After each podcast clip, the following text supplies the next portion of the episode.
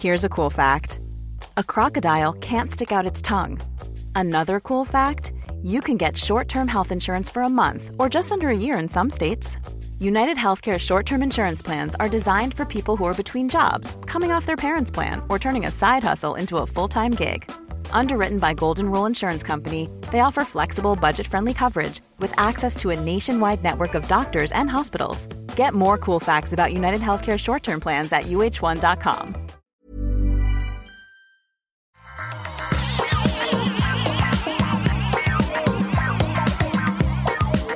Bonjour à tous et bienvenue sur le Rendez-vous Tech, l'émission où on vous résume très simplement toute l'actu tech, euh, toutes les semaines, une petite heure et vous êtes au courant de tout ce qui se passe, tout ce qui est tellement important pour comprendre ce qui se passe dans le monde parce que oui, la tech est un petit peu partout et il est loin le temps où on parlait simplement des nouveautés, des derniers téléphones, même si on va quand même en parler encore aujourd'hui, c'est des choses qui nous plaisent toujours autant, euh, mais il y a des choses également un petit peu plus sérieuses et importantes et donc on va faire un petit mélange de jolis trucs de geek et de trucs importants de société, toujours dans la bonne humeur, comme on le fait dans cette émission.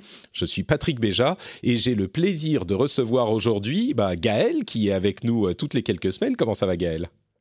Bonjour Patrick, bah écoute, euh, très bien dans, ce, dans cet univers de fou euh, dans lequel on vit. un petit peu. Écoute, je suis content que tu sois là avec nous.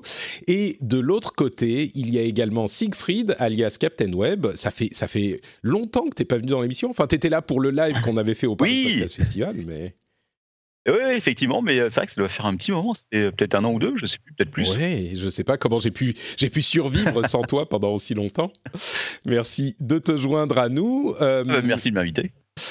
pour ceux qui ne te connaissent pas, tu es notamment l'animateur et le maître du Captain Web, qui est un podcast, comment j'ai dit tout à l'heure, un podcast de fêtard, un podcast alcoolisé. Ouais, moins, moins avec le temps. On est devenu vieux là, donc on boit, moins qu'avant. Faut bien. je comprends, je comprends. Bon, alors, on va parler de coronavirus et surtout de la manière dont la Chine essaye de contrôler l'information et la population. Vous allez voir, c'est assez intéressant. Il y a également des annonces du Mobile World Congress qui n'est plus euh, le Mobile World Congress, mais euh, pour lequel les constructeurs annoncent quand même des choses. Il y a des téléphones intéressants aussi, des petites infos sur ce que pourrait faire Apple et puis plein d'autres choses. Mais avant ça, je voudrais remercier évidemment les gens qui soutiennent l'émission sur Patreon. Vous le savez, cette émission n'existe pas sans les gens qui soutiennent sur Patreon et j'aimerais remercier très spécifiquement aujourd'hui Renaud Debray, Jérôme Nadir, Nicolas Morin, Toseba, Thomas P., Yann, Yann Lecor, Patrick, pas moi, hein, un autre Patrick, je suis pas le seul, euh, et Laurent. Merci à vous tous et à tous ceux qui font l'effort de soutenir l'émission sur Patreon. C'est grâce à vous que euh, tous les autres peuvent écouter aussi. Donc, euh, on se joint tous ensemble, on se tourne vers ce petit groupe formidable des patriotes et on leur dit un grand merci avec une petite, une petite série d'applaudissements. On commence donc. Alors, il y a plein de choses à dire sur le coronavirus. Il y a euh, des, estimations sur l'impact que ça va avoir sur euh, les productions de nos petits gadgets tech. Euh, heureusement pour les joueurs comme moi, la production de consoles next-gen visiblement ne serait pas trop impactée. Donc, moi, je suis content. Mais il y a quand même des impacts sur les mobiles, les PC, etc. Il y a plein de conférences qui sont soit annulées, soit qui sont un petit peu désertées parce que les grandes sociétés essayent de d'éviter soit, comme on le disait la dernière fois, la panique, soit euh, euh, il pêche par excès de prudence, on va dire. Mais une des choses que j'ai retenues plus particulièrement, c'est ce formidable article de Vice dans lequel euh, la publication et David Gilbert ou David Gilbert nous décrivent ce que fait la Chine pour essayer de contrôler un petit peu l'information d'une part et surtout les personnes qui qui, font entrer un autre type d'information ou qui critique le gouvernement encore plus. Et sa réponse qui est de l'accord de tous qui a été un petit peu trop lente à euh, l'épidémie. Puisque Aujourd'hui, c'est devenu, d'après les épidémiologistes, on est euh, sur une pandémie, on peut plus contenir la maladie. Donc, euh, les conseils qu'ils donnent, c'est surtout lavez-vous les mains, ne touchez pas vos visages euh, et portez des masques N95, sauf qu'on les trouve nulle part et en plus, ils sont pas tous valides. Enfin bon, bref, lavez-vous les mains, c'est le meilleur conseil qu'on puisse donner, je pense. Mais donc, la pandémie est maintenant inexorable, euh, mais la Chine a été lente à réagir, puisque ça fait plusieurs semaines, même depuis fin décembre, je crois, que qu'ils auraient pu en voir les signes, et ils essayent de contrôler les messages des, de la population. Et dans cet article, ils l'écrivent. Alors, il y a deux exemples que je vais vous euh, citer et vous expliquer. D'une part, celui d'un homme qui était en voyage à San Francisco et qui avait beaucoup d'informations sur l'épidémie, bien sûr, et sur la maladie, qui a voulu les envoyer à sa famille. C'est un homme chinois qui, a voulu les envoyer à sa famille en Chine. Et donc, il a utilisé WeChat, qui est une application de Tencent, société chinoise, qui a ses serveurs en Chine pour envoyer des informations à sa famille, pour leur dire ce qu'il faut faire, ce qu'il ne faut pas faire. Enfin, il était inquiet, quoi. Et euh, il a, après ça, peu de temps après, commencé à recevoir des messages un petit peu étranges de ses amis sur WeChat. Ses amis lui demandaient où il était exactement à San Francisco, dans quel hôtel il était, euh, quel était son numéro de téléphone euh, américain, etc. Alors il, il a été un petit peu interloqué, il n'a pas vraiment donné de, de euh, réponse spécifique. Et après ça, les amis en question l'ont commencé à lui dire il faut que tu reviennes en Chine maintenant, absolument, tu peux pas rester aux États-Unis, euh, euh, reviens très très vite. Et les quatre amis posaient les mêmes questions et l'ont encouragé à revenir en même temps. Alors, ce qui s'est certainement passé, c'est que des agents du gouvernement ont trouvé euh, ces messages parce qu'ils ont une vue sur tous les serveurs et tous les services euh, qui sont en Chine. Ils les ont trouvés. Ils sont allés voir les amis euh, de, du, des groupes WeChat de cette personne. Ils sont allés physiquement chez eux puisqu'ils ont les adresses qui sont associées à tous les numéros de téléphone. Ils sont allés physiquement, physiquement chez eux et leur ont... crédit social aussi de chaque citoyen. Voilà, ils ont un suivi avec le crédit, système de crédit social, enfin ils ont toutes les informations nécessaires, et euh, ils leur ont donc euh, indiqué et, dit ce qu'il fallait dire et ce qu'il fallait demander à, à leur ami. Ça, c'est la première personne. La deuxième personne, c'est euh, un utilisateur chinois de Twitter qui utilise Twitter par VPN, bien sûr, puisque Twitter est interdit en Chine même, qui a répondu à un message critiquant le gouvernement chinois, en critiquant lui-même le gouvernement chinois, et il a reçu peu de temps après une demande euh, pour aller au euh, tribunal et il a dit euh, qu'il devait avoir une demande écrite officielle qu'il n'a pas reçue. Mais peu de temps après, il y a des gens du gouvernement qui sont venus chez lui et qui lui ont montré une photo de son tweet en lui disant que c'était une attaque contre le Parti communiste. Et alors, bon, qui sait ce qui s'est passé après pour cette pauvre personne, mais la, manière dont ils ont obtenu ces informations. Bien sûr, Twitter a dit, euh, évidemment, nous ne, collaborons pas avec le gouvernement chinois. Mais le truc, c'est que le gouvernement chinois a accès à tous les réseaux de communication euh, sur son territoire. Donc, tous les, euh, les fournisseurs d'accès ont des serveurs complètement ouverts au gouvernement chinois. Donc, il n'est pas très difficile, même avec un, VPN, s'il n'est pas parfaitement... Enfin bon, je ne sais pas les détails de la manière dont la sécurité n'a pas été respectée par cette personne, mais ils ont eu très vite euh, son adresse parce qu'ils ont accès à tous les serveurs sur le sol euh, du, euh, du, pays. Donc même s'ils n'ont pas accès aux données de Twitter directement, ils peuvent par les données des fournisseurs d'accès et des sociétés de téléphone avoir accès à ces informations-là et c'est comme ça qu'ils l'ont retrouvé. Donc voilà pour un petit peu le petit résumé, c'est une petite image de comment ça fonctionne en Chine. on sait que c'est pas idéal pour la vie privée, mais c'est toujours intéressant d'avoir une illustration de ce fait. Euh, donc euh, voilà, euh, Siegfried, tu me disais que vous en aviez un petit peu parlé dans l'émission? alors on a pas, ouais, on a pas mal parlé de, bah, on a parlé du coronavirus bien sûr. on n'a pas parlé de cet aspect-là, mais c'est vrai qu'on en a aussi pas mal entendu parler sur, entre autres sur la radio. Je sais pas si vous avez vu, il y avait un, reportage sur France Info, je crois, qui parlait des Ouïghours et des Ouïghours en France, qui sont donc cette minorité qui est qui est pas mal attaqué par le gouvernement chinois. Qui est persécuté par le gouvernement chinois, tout à fait. on, en parle souvent dans l'émission, c'est une communauté musulmane de l'ouest de la Chine euh, qui est une minorité ethnique qui est euh, clairement persécutée par le gouvernement chinois. Oui, oui qui sont mis en camp de redressement, etc. Enfin bref, c'est une horreur. Quoi. Et effectivement, euh, il y avait le même truc qui était arrivé en France, savoir que des, des opposants chinois, donc, mais qui habitaient en France, avaient reçu des messages de leur famille exactement la même chose. Quoi. Donc en fait, euh, c'est là qu'on se rend compte du euh, contrôle que peut avoir euh, le gouvernement chinois sur absolument tout. Moi, ma belle famille est de Hong Kong, donc ça, on connaît assez bien le problème. Quoi. Pour l'instant, Hong Kong n'est pas encore, heureusement, pas encore soumis à ça, mais ça arrive petit à petit. Ouais. C'est impressionnant de voir comment tous les aspects, n'importe quel aspect, même le plus petit, la moindre chose qui peut mettre en cause le gouvernement et qui peut mener à une révolte ou quoi que ce soit. Et, et suivi. Contrôlé, quoi. Mm. Ouais, donc voilà, un petit exposé sur la manière dont ça se passe en Chine. Euh, Et vous aviez, vous aviez parlé des drones déjà, des drones euh, qui, euh, justement, pour le coronavirus? Ah non, ça, non, non, on n'a pas. J'en ai entendu parler un petit peu, mais vas-y. Ouais. Oui, non, bah, il y a des drones, en fait, a priori, dans certaines, surtout dans les communautés qui sont les plus touchées, dans les, dans les villes de, de Wuhan, qui, a priori, surveillent la ville et qui surveillent bah, les personnes qui ne portent pas de masque. Euh, ils ont, on a même parlé, alors je ne sais pas si c'est vrai, de certains drones qui pourraient mesurer la température à distance. je trouve assez incroyable. Et qui te première avec un haut-parleur en te disant, euh, euh, bah voilà, vous portez pas de masque, etc. C'est vraiment une dystopie, on est en plein dedans là, c'est incroyable. C'est intéressant parce qu'on a beaucoup entendu, pas beaucoup, mais on a entendu ici et là certains affirmer que le contrôle que peut exercer le gouvernement chinois permet justement de mieux contrôler la, la, la, diffusion de la maladie.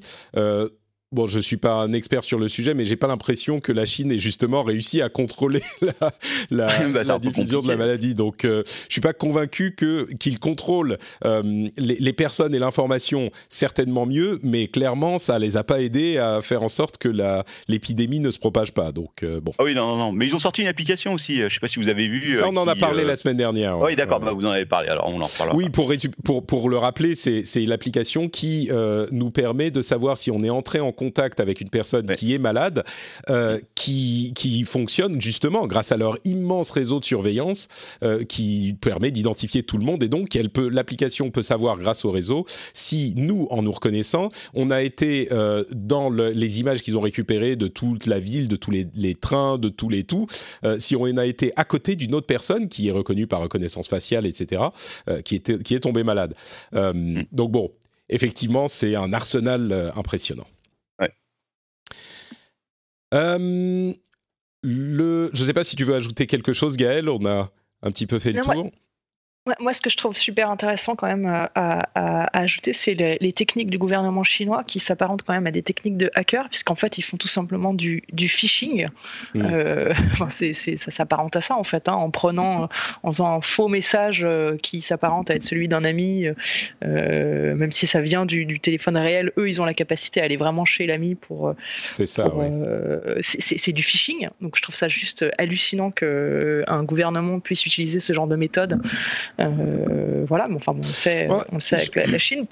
Et, pendant ce temps, surtout, ce qui est intéressant, c'est que les autres pays, eux, en revanche, subissent le contraire, c'est-à-dire ils subissent la désinformation qui viennent de partout euh, et ils savent pas euh, contrôler. On voit ce qui se passe en Ukraine notamment.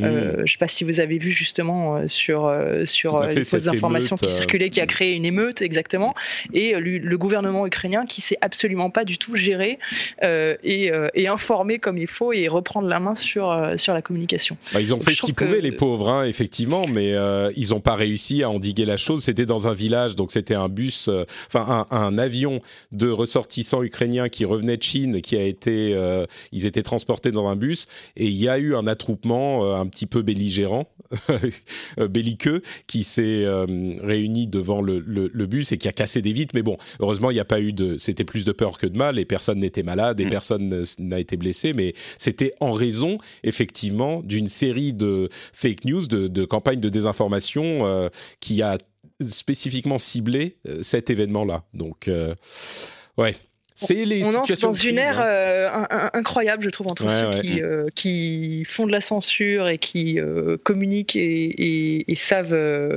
vraiment, enfin, ont le pouvoir sur tout le type de communication et toutes les données, et, les autres qui, au contraire, bah, laissent, enfin, ne, savent pas du tout le, gérer. C'est très particulier. Disons que on parle, on parle pas mal d'infodémique aussi depuis ces derniers jours là de une épidémie d'informations, qu'elles soient fausses ou vraies d'ailleurs. On est noyé dans ce flot et c'est très dur de savoir hein, qu'est-ce qui est vrai, qu'est-ce qui est faux.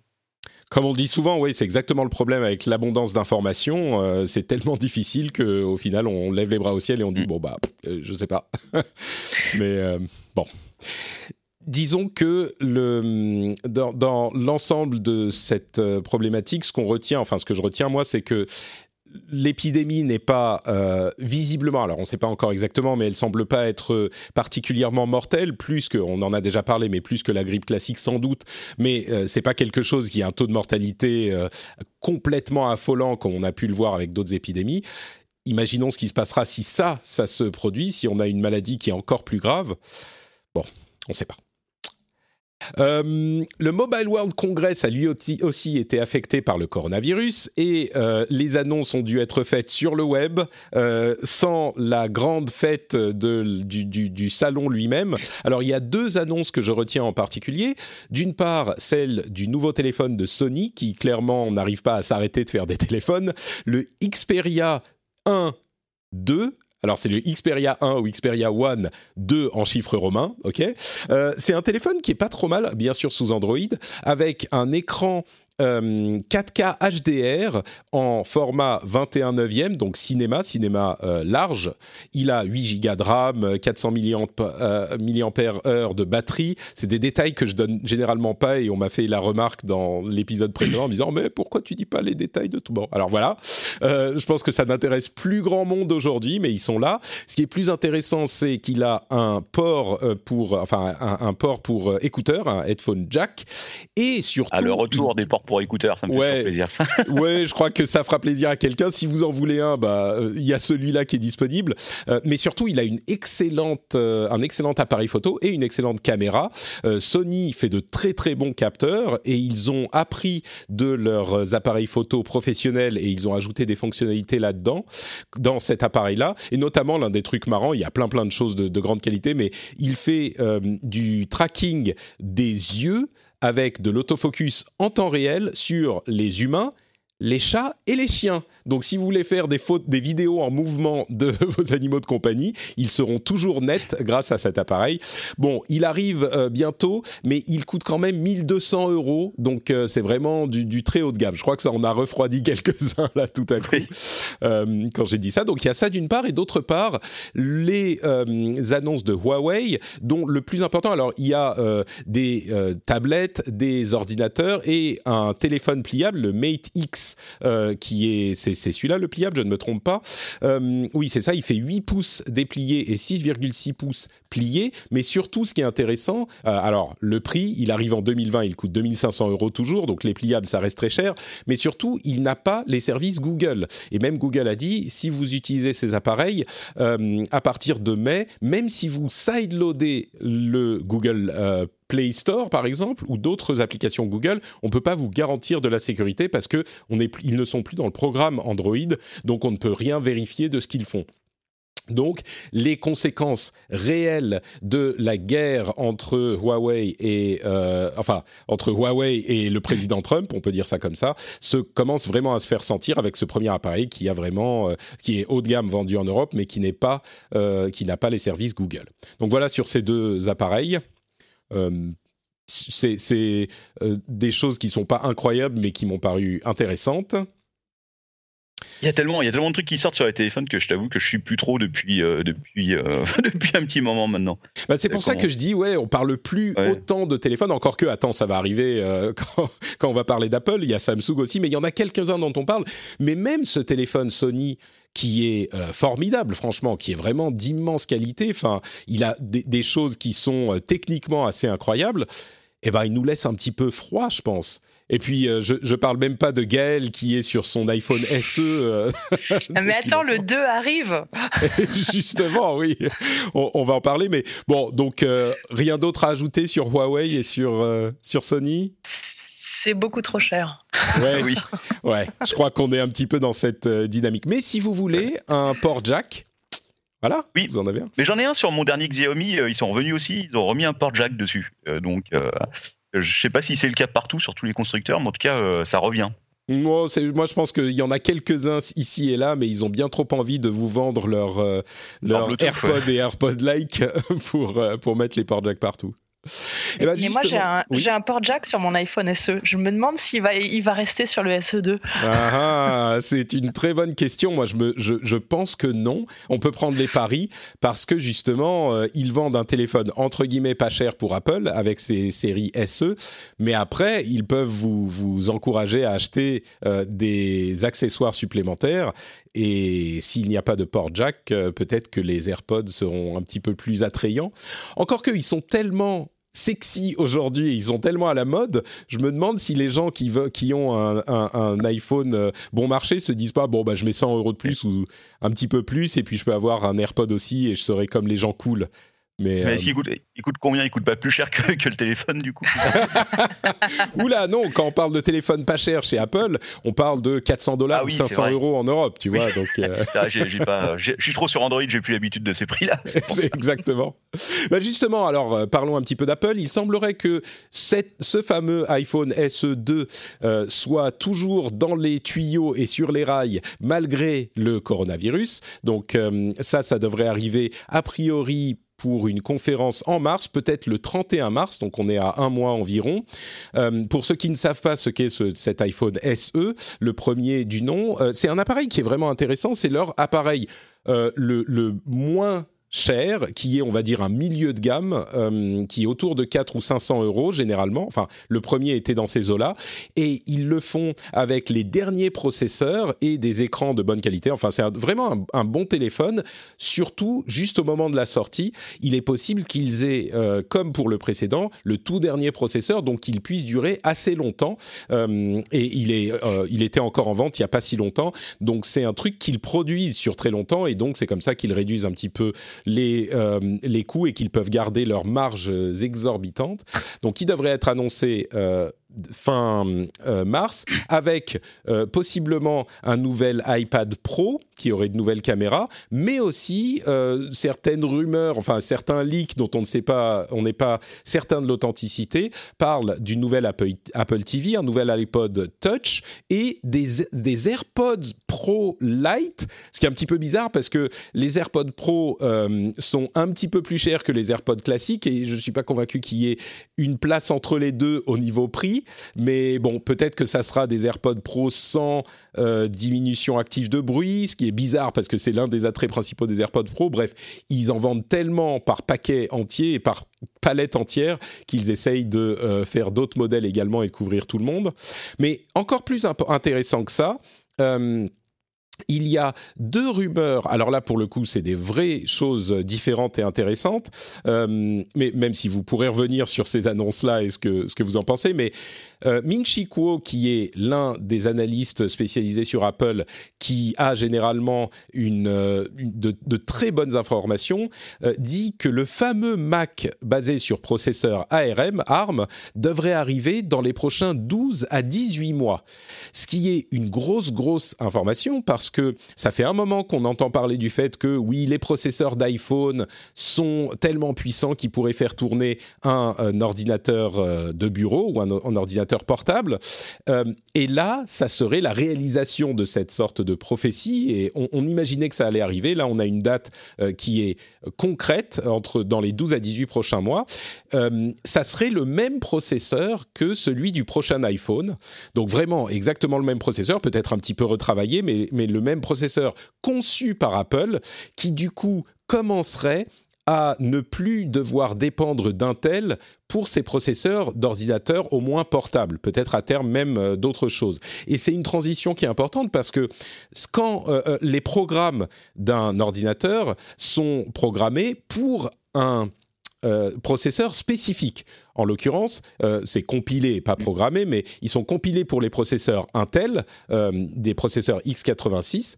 Et il va falloir tout racheter. Et il va falloir, alors peut-être pas tout racheter, mais pour les développeurs, il va falloir tout recompiler et tout adapter si jamais c'est le cas. Donc il va y avoir une période de transition où les programmes devront tourner sur les deux systèmes. Euh, c'est une grosse, grosse opération. La dernière fois qu'ils ont fait ça chez Apple, c'était pour le passage du PowerPC au processeur Intel, justement. C'était il y a, je, sais pas, 10-15 ans, quelque chose comme ça. C'était une... Ça, s'était pas passé très bien, en fait.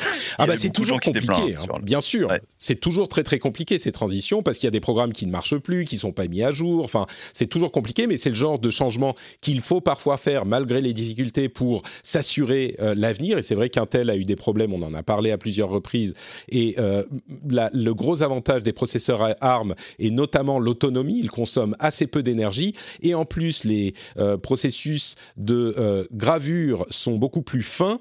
On, on, arrive à du 5 nanomètres sur les processeurs ARM, alors qu'Intel a du mal à, à descendre au-dessous des 10. Et ça, quand on réduit la taille des circuits et des transistors, ça consomme moins d'électricité. C'est pour ça que c'est important d'aller encore plus fin et toujours plus fin jusqu'aux limites de la physique.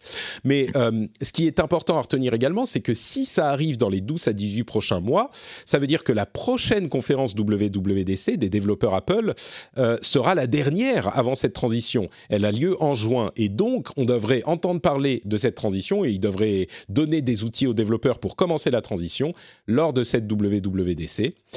Et enfin, dernière news euh, également euh, importante et euh, qui vient d'un autre journaliste très informé du monde Apple, Mark Gurman de Bloomberg, qui dit que Apple est en train de réfléchir à la possibilité de laisser les utilisateurs d'iOS choisir quelle application par défaut ils utiliseraient. C'est-à-dire qu'aujourd'hui, quand on veut envoyer un mail, on on tape sur une adresse mail et ça euh, lance automatiquement le client mail d'Apple. Eh bien, si on pouvait choisir les applications par défaut, on pourrait décider qu'on veut utiliser Outlook ou une autre application, ou un Proton Mail, ou Dieu sait quoi.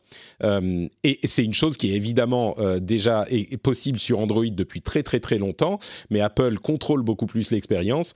Et ça, ça serait encore un petit geste supplémentaire à faire pour euh, laisser plus de contrôle aux utilisateurs. C'est encore plus important parce que, et c'est pas très comme Apple de faire ça, mais ça pourrait être crédible parce que c'est une pratique qui pourrait être considérée comme anticompétitive, de ne pas laisser d'autres applications euh, tourner par défaut sur euh, l'OS. Et comme aujourd'hui les gouvernements s'intéressent de plus en plus, en plus, en plus aux pratiques anticompétitives des géants de la tech, ça me semble pas impossible qu'ils fassent un geste dans ce sens-là, surtout qu'ils ont énormément d'applications de plus en plus qui couvrent tous les domaines euh, de la tech. il fut une époque où c'était juste mail et navigateur. Aujourd'hui, il y en a plein. Il y a les cartes, il y a les applications de musique etc. Donc euh, voilà, ça serait un petit geste dans ce sens. Ça fait beaucoup de choses dont j'ai parlé.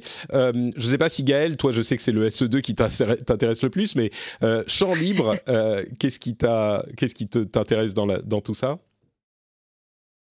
À part l'iPhone SE2, écoute.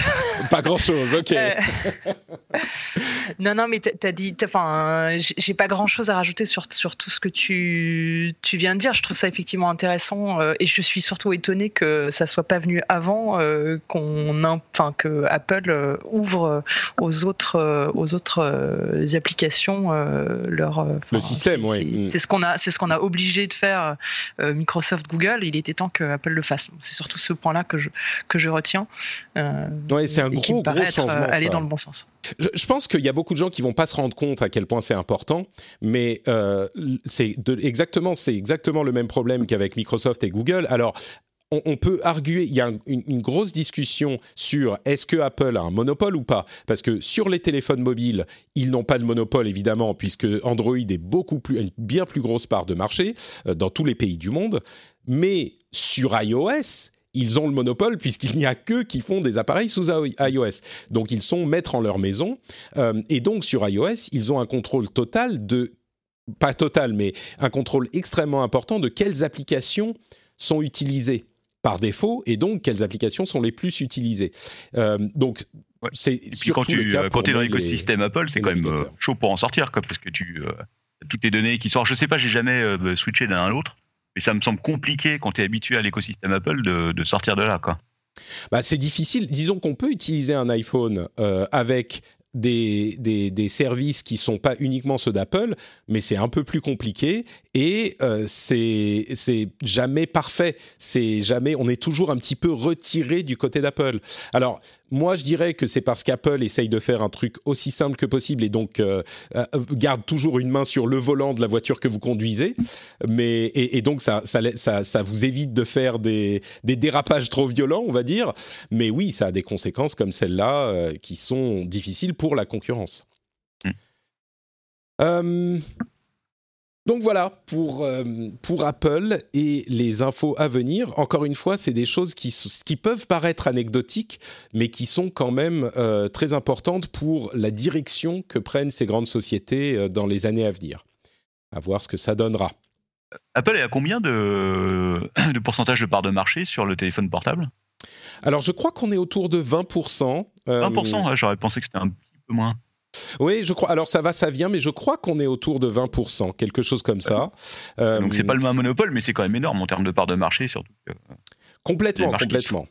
Oui, oui. Alors ça, euh, c'est certain que euh, le, au niveau des, des, sous, euh, ça va bien pour eux parce qu'ils ont le haut du marché. Ils ont les, les téléphones chers sur lesquels la marge est possible. Euh, haut de gamme. Exactement.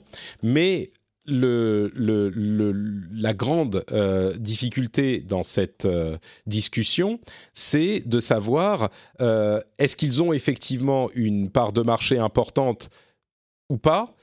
Euh, parce qu'ils ont 20%, on a toujours la possibilité d'aller sur Android. Il y a une compétition euh, saine, on va dire, dans le marché des téléphones mobiles vis-à-vis d'Apple. S'il y a quelqu'un qui est vraiment dominant, on pourrait dire que c'est Android plutôt. Et même chez Android, il est très ouvert. Euh, n'importe qui peut faire un téléphone Android et choisir de ne pas mettre les applications Google. Mais là encore, ça pose des questions sur la dominance de Google. Mais le, c'est vraiment, c'est vraiment un duopole en fait. Il y a plus. Moi, je me rappelle de l'époque où il y avait encore Symbian et tout. Ça remonte à très très loin, quoi. À part. Euh, ah, complètement. il n'y a, plus rien. Complètement. Les, il y en avait quelques-uns qui ont essayé, notamment Windows Mobile. Euh, il y a, enfin, quelques-uns. Euh, Firefox OS. Ça s'est très mal passé pour eux. Donc oui, ils sont certainement tous les deux. et, et, je pense qu'il est très important de regarder de près ces questions euh, de, concurrence et de permettre à la concurrence d'exister. Parce que si la concurrence n'est pas saine, ça pose évidemment des soucis euh, sur la, santé du marché dans son ensemble. Donc.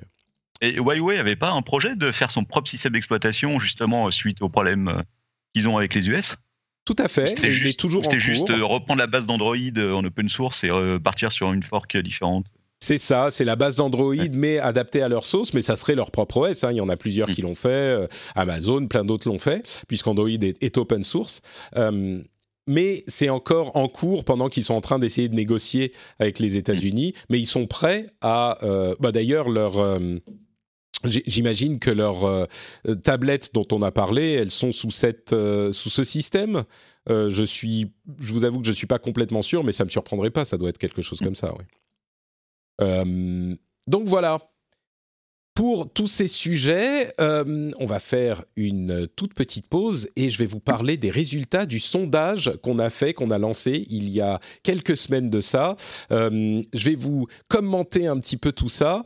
Euh, je commenterai beaucoup plus longuement en fin d'émission parce qu'il y a eu sur les parties ouvertes du sondage énormément de réponses et je vais passer un petit peu de temps à en parler plus longuement. J'ai tout lu. Il y a, je l'ai imprimé, enfin je imprimé dans un PDF, hein, mais il y a 90 pages du sondage, dont euh, et c'est écrit tout petit, et il y a des centaines et des centaines de réponses. J'ai tout euh, compilé et lu. J'ai arrêté le sondage à 1337 réponses très précisément.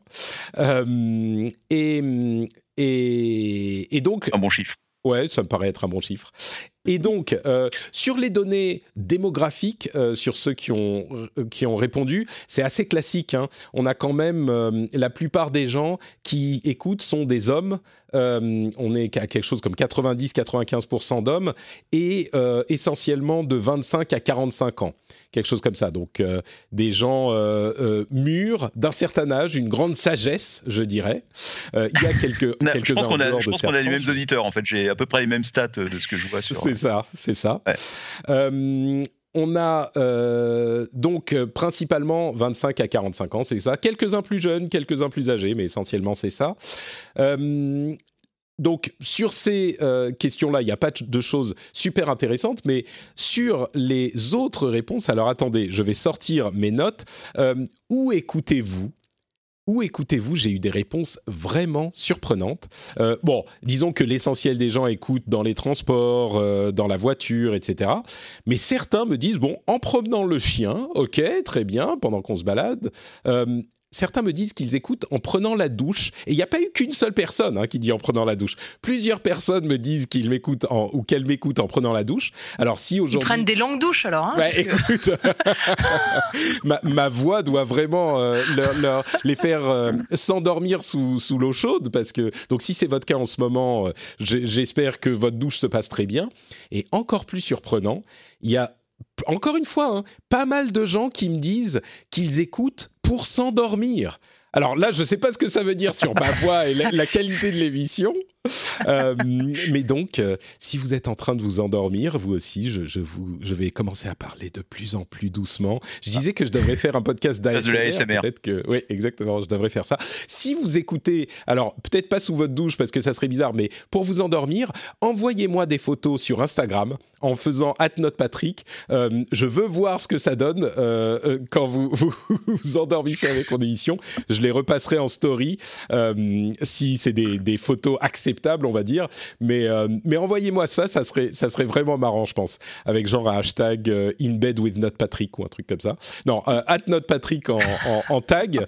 Je, voudrais voir ça et je les restorifierais. Mais des gens qui écoutent pour s'endormir, je savais que ça se faisait, mais j'ai été surpris d'apprendre qu'il y avait des auditeurs dans, dans de l'émission qu'ils faisaient.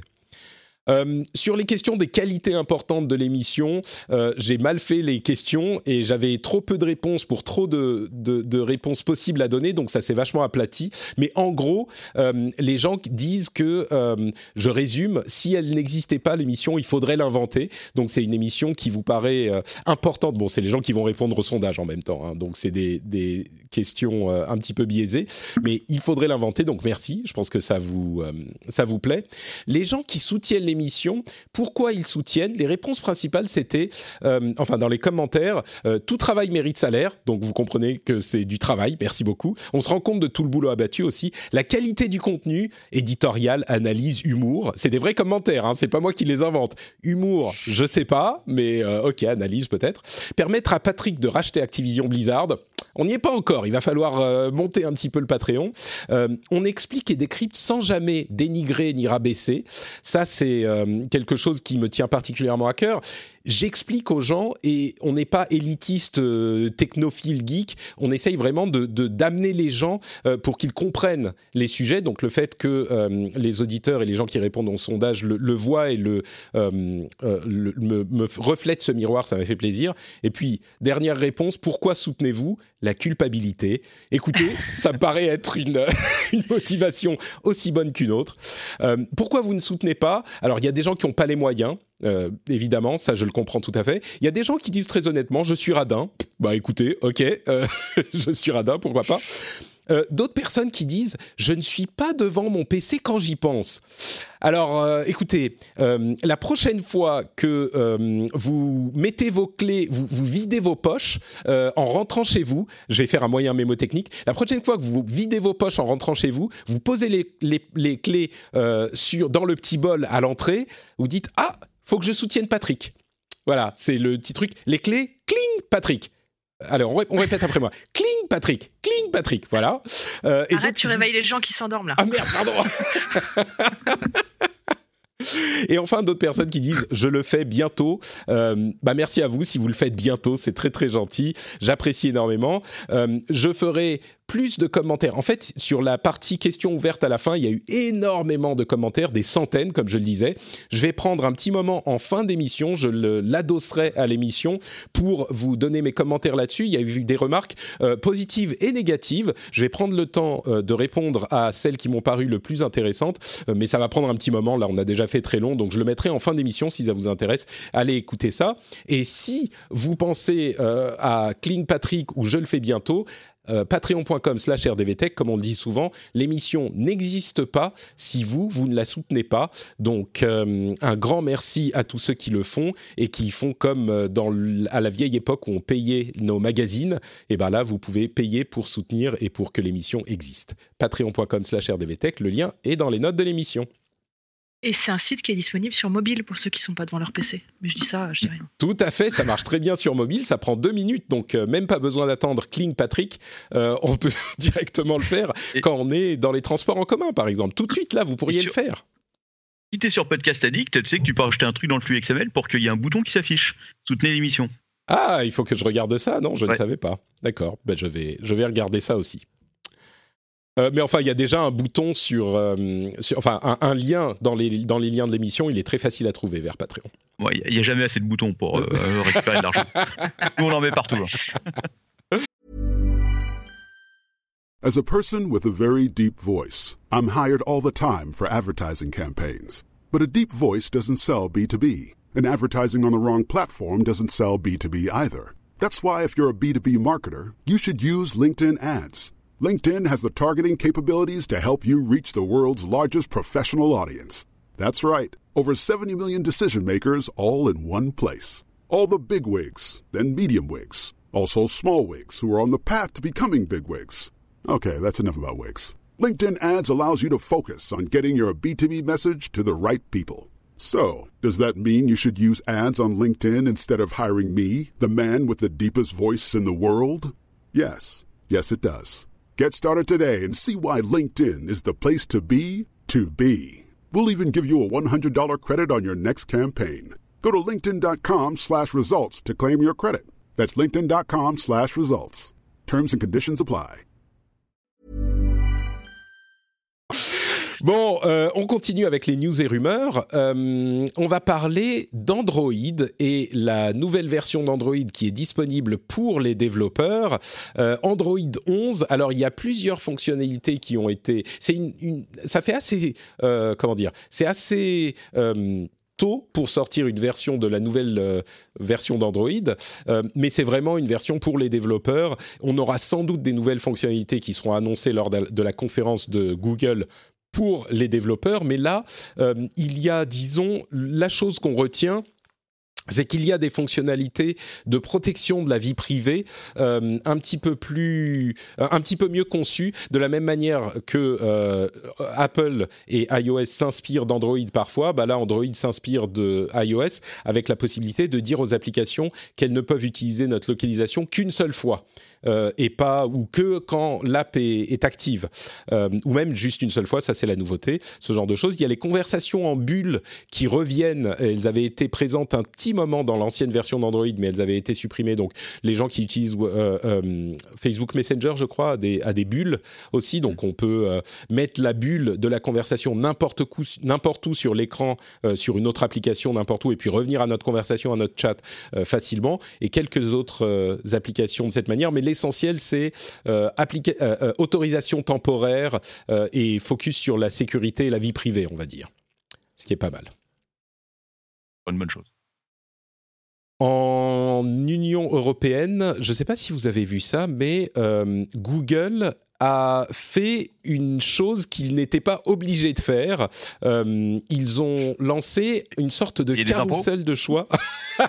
Alors ça, normalement, ils sont obligés de payer les impôts, hein, mais euh, ils ont lancé un, dans quelques pays européens un carrousel de choix qu'ils avaient déjà montré en tant que concept, mais quand vous faites une recherche, il euh, vous propose bien sûr les résultats de la recherche, mais aussi en haut un petit cadre avec euh, trouver des résultats sur d'autres services, par exemple euh, sur Yelp ou sur d'autres catalogues de ce type pour, encore une fois, ces questions de position dominante, pour contenter les gouvernements.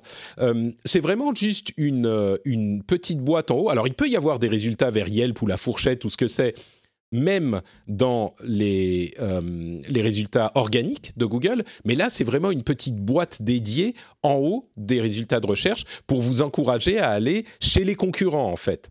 Euh, Est-ce que ça, ça, vous semble suffisant comme, euh, comme, comment dire, comme modification ou est-ce qu'on est encore dans une situation où ils ont trop de pouvoir? Je demande à, Gaël, peut-être, euh, toi, quand tu fais ta recherche Google, ça te dérange de pouvoir, de pas avoir, euh, enfin, euh, intellectuellement, de te dire, bah, il y a peut-être d'autres concurrents ailleurs que je ne connais pas?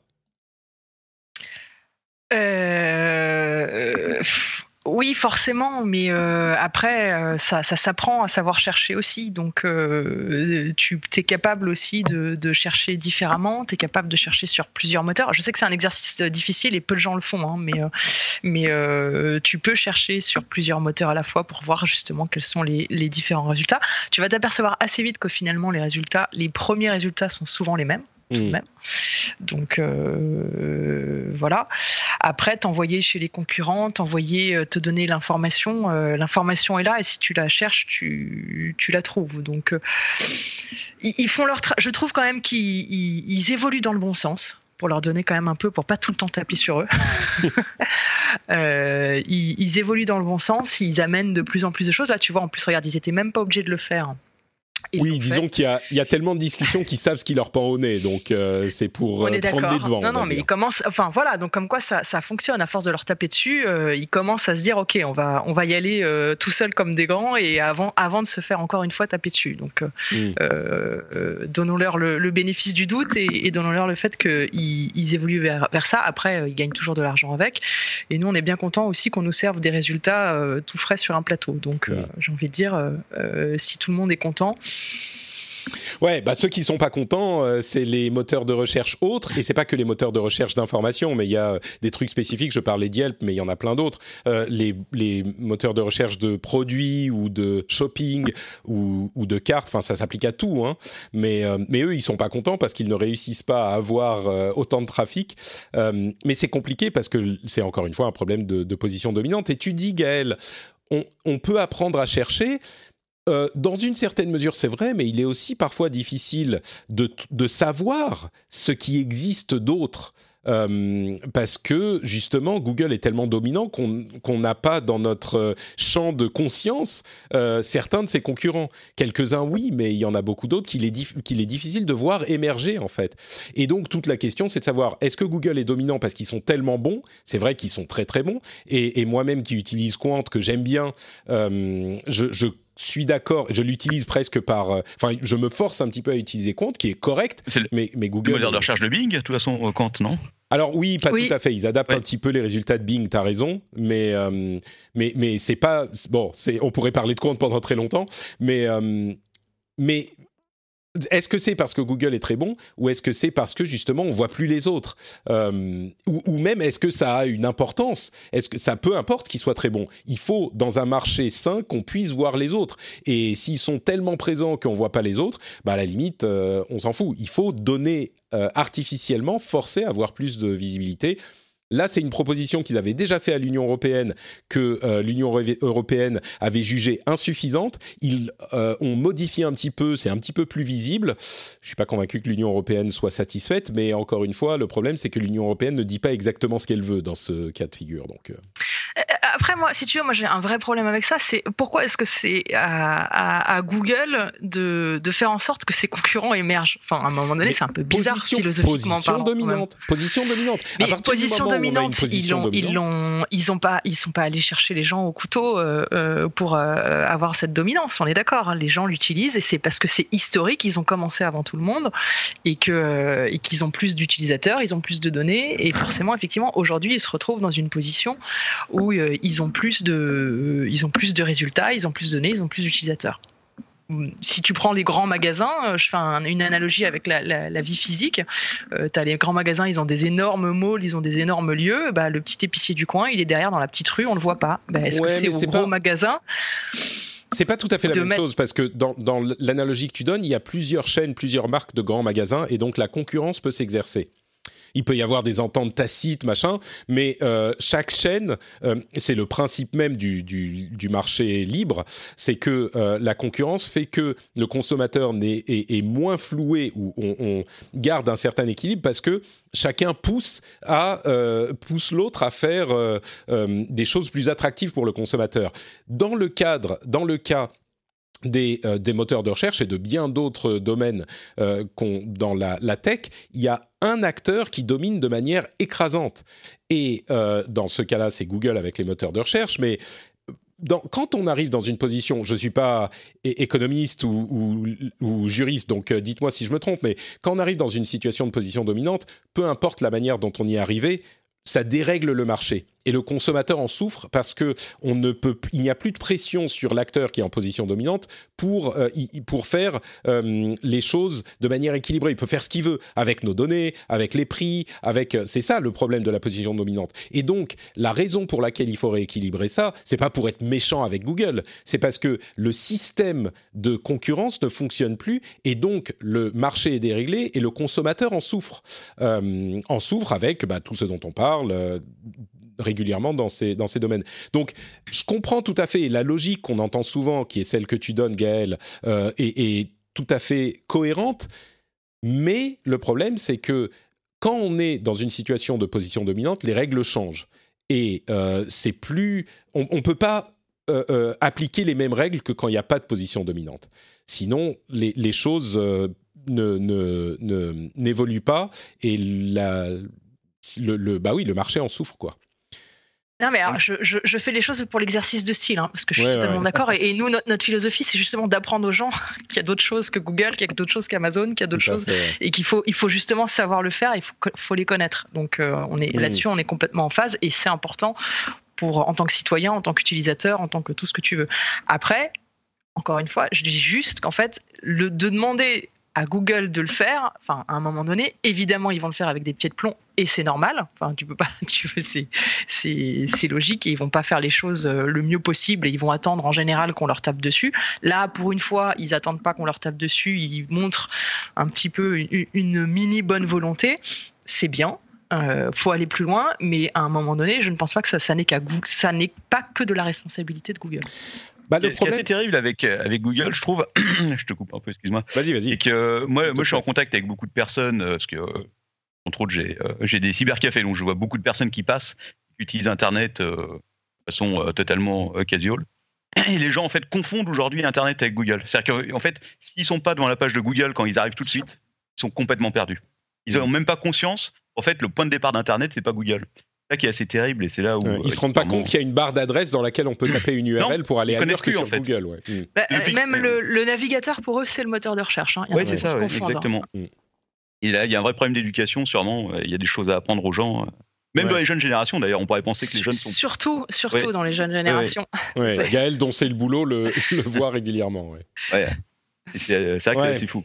Bah, en ce sens-là, effectivement, c'est pas forcément à Google de corriger ce problème-là, mais disons qu'il y a certaines actions de l'Union européenne qui sont claires. Ils disent il faut que vous fassiez ceci, il faut que vous fassiez cela euh, dans, le, dans les problèmes qu'on a avec les géants de la tech les questions avec Google, euh, à moins que je ne l'ai pas vu spécifiquement, mais il n'y a pas eu de décision claire. Ils n'ont jamais dit il faut que vous fassiez exactement cela. Ça se trouve, Google, ils sont dans la même situation que nous et ils disent oui, bon, euh, alors on fait un super truc, euh, on a une position dominante. Dites-nous ce que vous voulez qu'on fasse. Là, littéralement, ils mettent les pages des concurrents tout en haut des résultats. Je vois pas ce qu'ils peuvent faire de plus, ou alors il faut qu'on explique ce qu'ils peuvent faire de plus. Mais ils disent allez chez les autres, quoi. ouais n'y a pas d'alternative en fait, parce que quand tu regardes, qu'est-ce que, enfin, tu vois, tu peux pas démanteler un moteur de recherche, c'est un seul bloc. Ouais. Euh, T'as quoi comme alternative ah, Tu pourrais dire, euh, tu, si tu pourrais démanteler la partie euh, carte, la partie euh, image, la partie bon, tu vois, ça serait possible. Mais ça n'a pas de sens. Ça non, non, ça n'a pas de sens. Quand tu fais une recherche, quand tu fais une recherche, tu sais même pas forcément d'ailleurs ce que tu recherches exactement. Et les gens savent, ne sachant pas faire une recherche, ils savent pas s'ils veulent un résultat mm. sur une carte, s'ils mm. veulent un résultat. Enfin, donc mm. tu peux pas démanteler le, le, truc. Bon, c'est compliqué. Écoutez, hein. On n'a pas résolu le problème, euh, peut-être dans un prochain épisode. Euh, deux, deux, ou trois autres petites news sur Google. Euh, ils ont décidé de déplacer les données des utilisateurs anglais euh, hors de l'Angleterre et ils vont les ramener aux États-Unis où leurs données sont beaucoup moins bien protégées. Donc merci le Brexit. Euh, ils ont également décidé, ça c'est un truc sur lequel je vais pas trop m'étendre, euh, mais je vais juste vous le mentionner comme ça parce que c'est intéressant.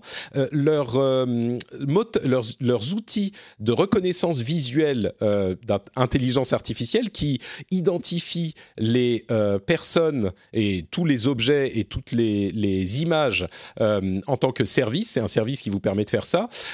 ils ont décidé de ne plus mettre de label homme ou femme sur les personnes parce que le gendre ne peut pas être déterminé par l'apparence de quelqu'un. Alors c'est une question du théorie du genre euh, par rapport au sexe et c'est quelque chose qui est un petit peu euh, qui provoque des commentaires euh, acides parfois, mais qui est beaucoup plus compliqué que ce que certains pensent.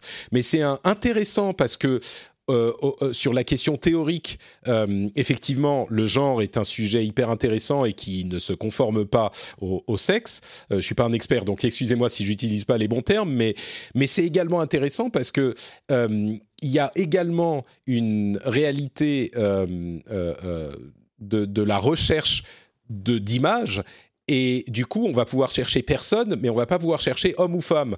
Ce qui, quand on va vouloir des images d'un type spécifique, je ne sais pas comment ça va fonctionner exactement, mais bon, c'est une décision vraiment intéressante euh, et on verra ce que ça donne. C'est clairement euh, sur le, comment dire euh, à, l'avant de la fronde inclusive de la tech, ce qui est en général une très bonne chose.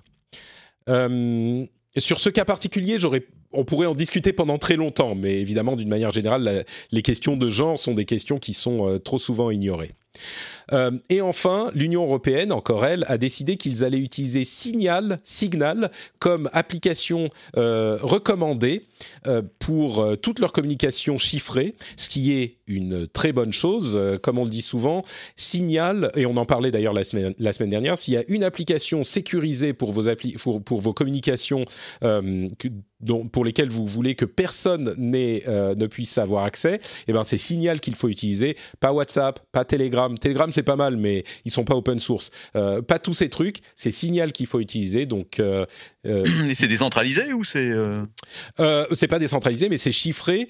et eux, je crois qu'ils n'ont rien sur leur serveur, donc c'est plus ou moins décentralisé. Oui, je sais pas exactement comment ça fonctionne, mais c'est. ça appartient à une compagnie, c'est pas. c'est une, une, société ou une ou une organisation non gouvernementale. Je suis, je crois que c'est une, une, association, mais ils sont complètement open source et chiffrés de bout en bout et ils travaillent très très dur à ce que tout soit chiffré de bout en bout. Donc euh, c'est vraiment euh, très, enfin c'est quasiment impossible. Il faudrait cibler une personne spécifique pour obtenir les informations de ces des, des, messages transmis par ces euh, par cet outil. ils ont développé un, protocole qu'utilise aussi Telegram. Enfin, c'est très compliqué, mais, mais, mais Telegram le modifie un petit peu et Signal, c'est la source et ils sont open source et tout le monde peut aller voir si les choses sont bien faites. Donc, une garantie.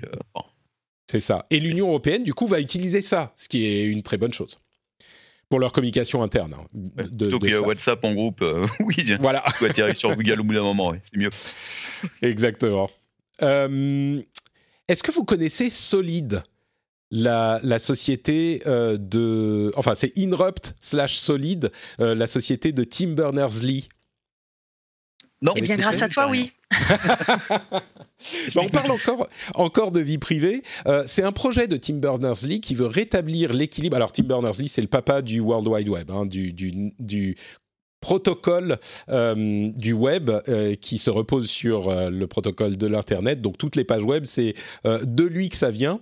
Et il a lancé un projet qui vise à redonner un petit peu de pouvoir aux utilisateurs dans le contrôle de des données privées. Alors ça existe depuis un petit moment, hein, ce, projet depuis 2019, mais je crois 2018 ou 2019, mais il continue à avoir un petit peu de presse. Ils ont récupéré Schneier, qui est un expert en sécurité, pour s'assurer que le projet soit vraiment euh, tip-top pour euh, tout ce qui est sécurité. La manière dont ça fonctionne, c'est qu'il y a un, euh, un, comment dire, un repository, un répositoire. Non, c'est pas comme ça que ça se dit en français. Suppositoire.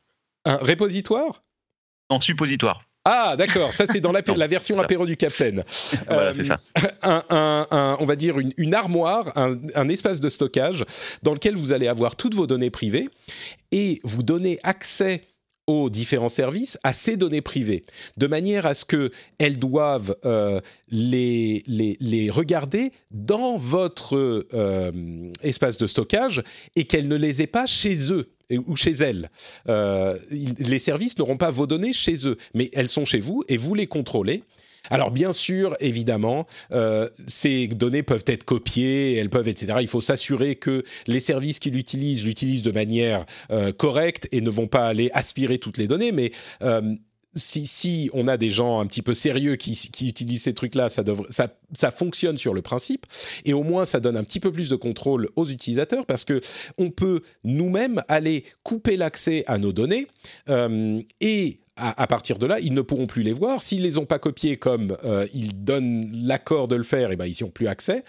Et c'est une manière de, euh, bah, comme je le disais, euh, permettre aux utilisateurs de garder le contrôle de leurs données privées. Et tout en, on pourrait imaginer, par exemple, alors c'est pas demain que Facebook va utiliser les choses comme ça, mais euh, peut-être que si plein de petits euh, services les utilisent, à terme, il, pourrait y avoir une pression sur les plus gros pour utiliser ce type de système également. Mais si demain Facebook, vous vous connectez à Facebook par ce biais, eh ben, toutes vos données restent dans votre espace de stockage. Ils ont votre nom, votre adresse, votre numéro de téléphone, si vous voulez donner accès à ces données-là.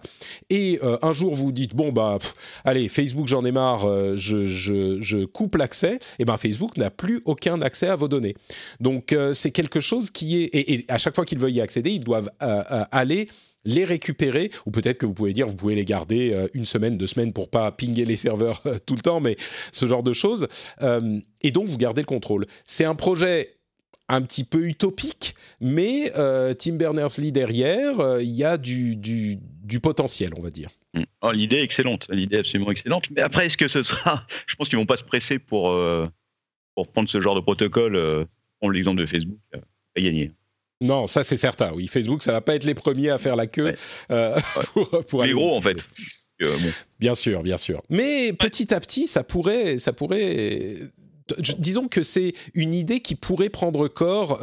moi, je la vois bien végéter pendant un certain temps et puis tout à coup être réveillée par un événement ou quelque chose, un service qui l'utilise. ça pourrait, ça pourrait marcher. Ça va mettre un peu le temps, mais, euh, je suis d'accord avec toi, ça viendra d'un coup. Peut-être, ouais. Mais il, suffirait, par exemple, je ne sais pas si Apple, par exemple, a vraiment euh, la, à cœur la protection de votre vie privée, peut-être qu'il pourrait utiliser un système de ce type-là. Bon, je ne sais pas si ça va se produire demain.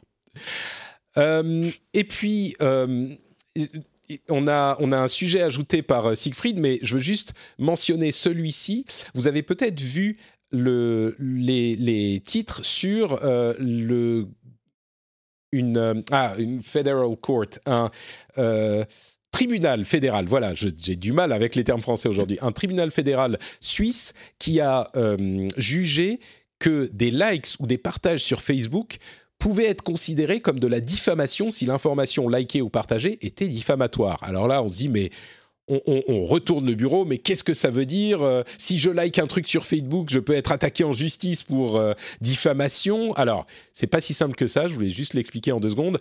Dans la loi suisse, et je sais qu'on a des auditeurs suisses, donc euh, je suis sûr que vous pourrez me dire si je me trompe, mais d'après ce que je comprends, dans la loi suisse, la diffamation ne nécessite pas l'intention de nuire. Le simple fait de diffuser une information qui est diffamatoire peut euh, vous rendre coupable de diffamation. Ce qui veut dire que bah, si on n'est pas sûr, il vaut mieux se retenir, il vaut mieux s'abstenir parce que euh, la, diffusion suffit. Alors ça, c'est en général, au-delà de euh, la, la, du web. Et appliqué au web, ce qu'a dit la décision de justice, c'est que la personne qui avait diffusé ces informations diffamatoires l'avait fait à un public très très large, ce qui revenait à en quelque sorte publier l'information même. C'était pas juste un ami qui l'a partagé avec ses dix amis, c'était une personnalité publique qui avait un public large. Et euh, dans ce contexte, ça euh, revient à diffuser l'information et donc à diffuser la diffamation et donc à faire de la diffamation soi-même. Donc c'est pas aussi simple que de se dire un Facebook like va vous amener devant les, tribunaux euh, parce que vous avez vous êtes rendu coupable de diffamation. Donc je voulais expliquer la chose parce que souvent on a des gros titres un petit peu aguicheurs et on ne comprend pas bien euh, comment ça peut être euh, vraiment le cas et on en repart si on va pas chercher un petit peu plus loin avec l'idée que les Suisses euh, ils vous accusent de diffamation pour un like sur un post un petit peu sur un article un petit peu douteux et non évidemment c'est pas ça. Donc voilà pour l'histoire de la diffamation. Siegfried, tu voulais nous parler de Bitcoin? Euh, oui, oui, de Bitcoin, parce que j'ai lu cette histoire qui était, euh, que j'ai trouvé euh, super intéressante, d'un mec qui s'appelle Clifton Collins, en fait, qui a été arrêté en 2017. Ah, celui qui a fait brûler ses trucs? Oui, en fait, il faisait du trafic de cannabis. En fait, il, il, faisait pousser du cannabis. Et donc, il y a eu une descente chez lui en 2017 et ils ont trouvé 400 000 dollars en liquide. Il y avait des plants et des plants de cannabis partout. Enfin bref, en tout cas, le truc, c'est que le mec, il faisait ça depuis 10 ans, 12 ans, je ne me rappelle plus et euh, c'était en Irlande, et euh, il avait accumulé énormément d'argent sur des portefeuilles en Bitcoin. Et euh, donc la police a récupéré un des portefeuilles, il y avait quand même 1,5 million d'euros dedans, mais ils ont récupéré surtout les adresses de 12 autres portefeuilles qui chacun contenait, je crois que c'était 500 bitcoins. Donc en gros, ça veut dire que si tu calcules, c'est à peu près 52 millions d'euros. Parce qu'en plus, le bitcoin a beaucoup augmenté ces dernières années. Bon, vidéo et débat. Et le truc intéressant, c'est qu'en l'occurrence, quand il a été interrogé, il a dit bah, moi, j'ai les mots de passe pour accéder à ces portefeuilles je les ai paumés. Donc, euh, ils, ont, euh, ils ont plus ou moins enquêté, ils se sont rendus compte qu'effectivement, a priori, il avait l'air de dire la vérité, qu'il euh, les connaissait pas par cœur. Et ils se sont rendus compte au bout de, je sais plus, peut-être six mois, un an, qu'en fait, il avait tout noté sur les feuilles de papier, qu'il avait laissé chez lui, planqué dans du matériel de pêche, je crois. Et en fait, quand le propriétaire avait débarrassé la baraque, il avait jeté, il avait fait brouiller ou je sais plus quoi, ce truc-là en question.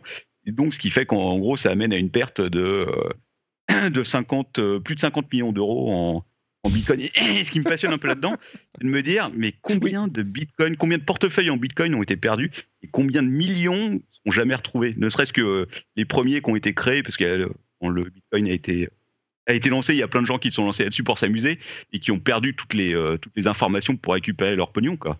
Et ça me assez rêveur de, ce genre de ne savent pas, les portefeuilles Bitcoin, c'est des fichiers qui sont physiquement sur votre disque dur et auxquels vous devez avoir euh, accès par mot de passe. Et si vous n'avez pas le mot de passe, bah, ah, c'est fini. Donc, euh, vous n'avez plus accès à votre portefeuille. Et, et, moi-même, euh, alors c'était pas des bitcoins, c'était des Dogecoin. Et les Dogecoin. Ah, Ils ont augmenté aussi les Dogecoin. Hein. Alors ils ont un petit peu augmenté. Euh, je crois que j'avais 0,00002 Dogecoin envoyés par mon ami Turkey en Arabie Saoudite. Et, euh, et, et, oui, et voilà. Et je crois que je ne les récupérerai jamais, malheureusement. Euh, mes Dogecoin sont perdus parce que je sais même plus où est le portefeuille. Oui, non, mais moi aussi, ça nous est arrivé. On avait, on avait reçu une toute petite partie de Bitcoin par un auditeur il y a de ça 7 euh, ans, 8 ans. Et on n'a jamais retrouvé le portefeuille, le mot de passe. On doit, avoir, on doit quand même avoir 100 euh, ou 200 euros dessus qui traînent. Et ben voilà, c'est perdu. Écoute, donc ne planquez pas vos mots de passe Bitcoin dans vos trop trop bien. Il faut pas trop bien les planquer. Euh, je, suis, je, suis, sûr que même ce, ce, jeune homme qui a été arrêté, il aurait bien voulu que perdu pour perdu que ça serve à la communauté euh, malgré son, passé criminel. je sais pas. C'est quand même. Non, mais alors après, il a peut-être une copie quelque part. Hein. Il attend peut-être de sortir de prison dans 20 ans ah. pour, pour pouvoir y accéder. Quoi. Va savoir. Va savoir si les bitcoins euh, vaudront encore quelque chose. Peut-être qu'il faut qu'il fasse passer euh, la, le mot de passe à une personne de confiance pour les vendre maintenant, parce que dans 20 ans. Euh, après, comme tout est public, maintenant que, maintenant que les gars ont le, l'adresse des portefeuilles, qui savent qu'ils existent, on peut tracer si jamais les gens prennent de l'argent dessus. Quoi. Ah bah oui, c'est c'est sauf que si tu sais on fait comme dans les films, on met un écran avec une carte du monde et des lignes qui vont euh, d'un compte à l'autre, qui sont passées par 50 euh, euh, comptes en, offshore. et, comme ça, même si les autorités savent, ils ne pourront jamais les retrouver. Oui, oui. Après, oui, ça, ça devient Et après, il faut, il faut appeler Dominique Toretto et Fast and Furious pour faire une opération de récupération. D'ailleurs, vous avez vu la bande-annonce de Fast and Furious 8 Ça a l'air très très bien. Alors, euh, ah, j'ai cru, oui, il m'a semblé voir ça. Mon cerveau s'est déconnecté, je me rappelle plus exactement de ce qu'il y avait dedans. C'est exactement pour ça que c'est fait et ça fonctionne très bien. Bon, bah écoutez, on arrive à la fin de cet épisode. J'espère que vous avez passé un bon moment avec nous. N'oubliez pas de rester pour euh, la partie où je commente les euh, commentaires que vous avez fait sur le sondage. Mais avant ça, bien sûr, on va donner à, on va vous donner à vous de l'occasion de nous dire où on peut vous retrouver. Gaël, est-ce que tu es quelque part sur Internet? oui, avec mon, SE2, euh, bientôt, euh, quand j'aurai le 2, je, pourrais me connecter. Non, j'y suis déjà. Euh, on peut me retrouver sur Twitter, at coud underscore fr. Donc, coud, c'est C-O-O-D. ou moi-même, at gm girardo. pareil, sur Twitter, de manière générale, ou après sur le site coud.fr, Facebook, tous les réseaux. Et, et bientôt sur Signal, du coup, j'ai téléchargé Signal. Ah, très bien, très bien, bravo. Euh, moi, j'ai Signal depuis très très longtemps et c'est vrai qu'il y a peu de gens qui l'utilisent, mais c'est peut-être le début d'une grande vague d'utilisation de Signal. Euh, je le télécharge. Eh ben, vas-y, voilà, c'est très bien. Euh, et t'es pas sur Instagram du coup, Gaël J'y suis très peu. Euh, ah, J'y suis très peu. Si vous voyez un Girardo sur Instagram, c'est mon mari euh, en général. donc, euh, Et oui, mais vous pouvez le suivre aussi. Il a écrit un, super bouquin sur sur le monde des gafam. Donc allez voir son fait. Bah, Instagram. vas-y, vas-y, parle-en une seconde. Écoute, euh, oui, bah, euh, comme on a travaillé tous les deux chez Microsoft à l'époque, moi ensuite Google, euh, voilà, il a, écrit un thriller qui s'appelle Persona sur les masques qu'on porte dans le monde du digital. Donc voilà, si ça vous intéresse, vous pouvez aller suivre le Girardo qui est sur Instagram. Ce n'est pas moi, c'est mon mari. très bien, très bien. oui, je sais qu'on est, un petit peu trop âgé dans le public du rendez-vous tech pour, être sur Instagram, mais non, il faut continuer à être jeune dans sa tête. Euh, T'as pas de compte TikTok? Pardon, mais si, mais bien sûr, mais moi, tu sais, c'est marrant parce que je, je parlais d'Instagram à l'épisode précédent. Oui, je vais, c'est des choses qui sont intéressantes. Euh, et il y a, y a, des gens qui me disaient ah ben voilà Patrick découvre Instagram machin. Bon d'une part je suis sur Instagram depuis très longtemps, euh, depuis sans doute avant vous. Donc euh, c'est bon les millénials voilà depuis avant vous je suis je, je, suis sur TikTok depuis longtemps. Je me tiens au courant de tout ça. Mais il y a une différence entre connaître le truc et vraiment comprendre les différences des, des composantes qu'il y a entre les différents réseaux sociaux, la manière dont ça fonctionne, pourquoi c'est intéressant, quel avantage, quel inconvénient ça a. Mais bon si Sinon, Instagram, moi, j'utilise depuis presque. Mais oui, ça fait 10 ans, c'était 2010 maintenant. Donc, euh, c'est bon, hein, les millénials, euh, je moi, je suis pas un boomer, je suis un Gen Donc on n'est encore pas encore dans cette catégorie de gens, s'il vous plaît. Laissez-moi quelques années encore. Euh, et d'ailleurs, Siegfried et lui. Ah non, sur Twitter. Ok, bon. T'es où alors? Hein? Oh, moi, je suis un peu partout. Écoute, Captain Web sur Twitter, Apéro du Captain sur Instagram, hein, puisqu'on a aussi un compte que j'ai on a alimenté quand on était à Las Vegas, justement, au CES, euh, il n'y a pas longtemps. Alors ça, il n'y a pas grand-chose, mais bon, il faut y aller. Et puis euh, Captain Web en général et apéro du Captain un peu partout. Super. Informations qui ne sont pas forcément intéressantes, mais bon. ça, nous fait, ça nous fait du monde en plus. Tu le, tu le, vends super bien, ton. ton oui, je sais, ouais, je suis. Je suis bon en marketing. Et eh oui, toi, tu n'es pas encore euh, happé par le, le, professionnalisme marketeux dont je suis victime, moi. C'est encore naturel, je, je, vois bien. Euh, donc voilà pour Siegfried. Pour ma part, bah oui, vous l'avez compris, Note Patrick sur Twitter, Facebook et Instagram où vous pouvez me taguer pendant que vous vous endormez avec mon émission. Vous pouvez le faire sur Twitter aussi, hein, mais j'aimerais bien voir ce que ça donne. Et euh, bah voilà, l'émission est sur frenchspin.fr si vous voulez laisser des commentaires. Et on se retrouve dans une semaine pour un nouvel épisode. Entre temps, il y aura eu. Ah mais non, j'ai complètement oublié de le dire. Alors oui, il y aura le rendez-vous jeu qui va être super intéressant dans quelques jours. Euh, si vous voulez écouter un petit peu un podcast sur les jeux vidéo, mais aussi la semaine prochaine, euh, ma femme et moi on part à Tokyo. On sera une semaine à Tokyo si le coronavirus euh, ne nous empêche pas de nous poser. J'ai choisi le bon moment. ouais, vraiment, euh, c'est comme je le disais, ça va être la première semaine qu'on passe euh, sans le petit depuis sa naissance. Donc ça va être euh, intéressant. Profites-en. Oui, oui, oui, oui. on, on, est, on est complètement euh, pétri de culpabilité quand on va partir. On va se sentir, sentir super mal. Mais euh, bon, il, va rester avec son grand-père et son oncle. Ça va bien se passer. Et je suis sûr qu'au bout de cinq minutes, on sera Waouh, c'est la fête Pas de problème. Bref. Mais donc, la semaine prochaine, je ne serai pas là. Guillaume, que vous connaissez bien, Guillaume Vendée, va venir animer l'émission. Et moi, je reviendrai la semaine suivante. Mais donc voilà, j'ai une petite semaine de vacances. J'ai très, très hâte. Euh, donc, euh, ça sera un épisode sans moi pour la semaine prochaine. Euh, et en tout cas, on reste ensemble pour juste après le générique. Vous aurez les commentaires très longs sur tout ce que j'ai retenu de vos commentaires dans le sondage. et donc, je vous laisse écouter ça si vous le souhaitez. Merci beaucoup à tous les deux. Merci beaucoup à tous d'avoir écouté. Et à la prochaine.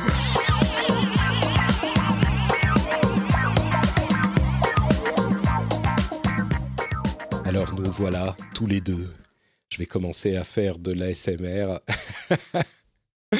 Bon, donc comme promis, je vous parle un petit peu des euh, nombreuses remarques que j'ai eues sur euh, le sondage. Comme je vous disais, il y a eu euh, sur les plus d'un millier de personnes qui ont répondu, il y a plus quasiment la moitié qui ont laissé un commentaire à la fin. Donc ça a fait énormément de choses à lire, beaucoup de positifs bien sûr. Je pense que les gens qui ont répondu qui sont des gens qui aiment bien l'émission, mais il y a eu quelques remarques négatives et constructives dont je vais parler également. Euh, alors, et puis bon, d'une manière générale, une vue d'ensemble de tout ça. D'abord, euh, il y a eu pas mal de merci pour ton travail, continue, euh, ce genre de messages qui m'ont fait évidemment très plaisir. C'est vrai qu'on a euh, pas, pas, souvent l'occasion d'avoir ce genre de discussion et ce genre de retour. Donc, ça fait plaisir à lire et dans un monde de l'internet où les choses sont parfois un peu abrasives, là c'est un, ça remonte à bloc et rien que pour ça, je pense que je pourrais peut-être refaire le sondage régulièrement tous les ans je l'avais fait de temps en temps et, euh, et, et j'avais pas fait pendant quelques années. Je crois que je le, je le referai régulièrement parce que c'est un moment de contact, un autre type de contact qui, qui a euh, des effets positifs aussi. Positifs aussi. Euh, alors j'ai une recette de la crêpe Suzette euh, qui était assez cool. Merci, merci beaucoup. Euh, j'ai eu un commentaire sur, enfin plusieurs sur les photos. Évidemment, le truc qui attirait, qui était le produit d'appel du sondage, c'était les photos et vous avez l'air de tous les avoir pas mal appréciés. Alors le sondage est fermé maintenant pour ceux qui les ont ratés. Bah désolé, c'est trop tard. Il faudra, il faudra pas dormir pour le prochain sondage, même si je sais pas si je vais réussir à trouver des photos d'aussi bonne qualité. Encore que j'ai peut-être des des stocks euh, quelque part dans les vieilles photos à, numériser euh, dans les dans les tas euh, qui sont dans les placards. alors les commentaires un petit peu plus longs. Bravo à toi pour l'entreprise que tu as osé démarrer seul et sans repère. Euh, quelqu'un qui me dit, si tu te rappelles, je t'ai contacté sur Messenger il y a trois ans pour que tu m'aides à récupérer des, répondants à un entretien pour mon mémoire universitaire et je t'en remercie encore. PS2, j'ai réussi. C'est une personne qui a donc réussi euh, pour son mémoire et il y a quelques commentaires là-dessus. C'est vrai que j'essaye, j'ai pas toujours le temps, mais j'ai presque toujours le temps. En tout cas, j'essaye de le prendre, de répondre à toutes les questions, d'aider tous les gens qui m'envoient des petits messages quel que soit le moyen. Euh, jusqu'à maintenant, je crois que j'ai réussi à, quasiment tout faire. Euh, donc, ça fait plaisir de voir que les gens n'oublient pas. Donc, euh, c'est cool parce que ça demande évidemment beaucoup d'efforts aussi et c'est quelque chose de cool. C'est pas la seule personne qui dit ça, mais donc j'en reparlerai un petit peu après.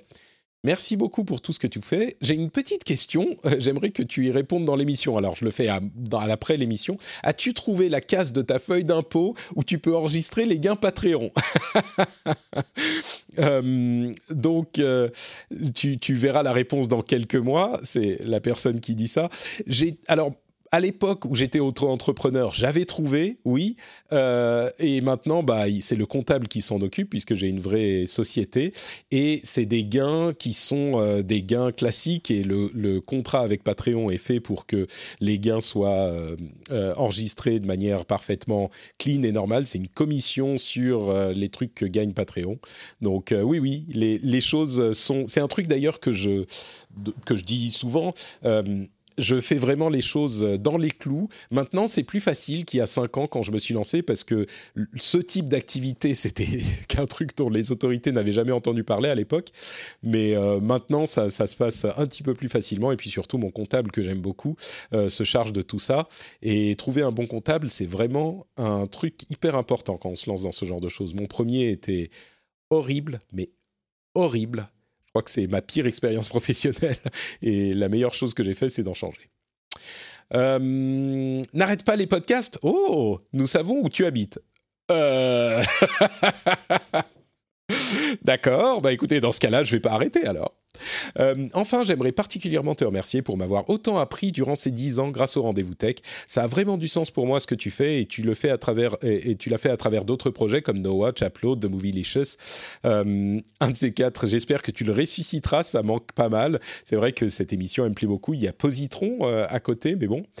Tu sais, lorsque j'avais 18 ans, j'ai passé un concours d'anglais organisé pour ma ville pour gagner un voyage linguistique dont l'épreuve principale consistait à rédiger un essai sur les liens entre tech et culture.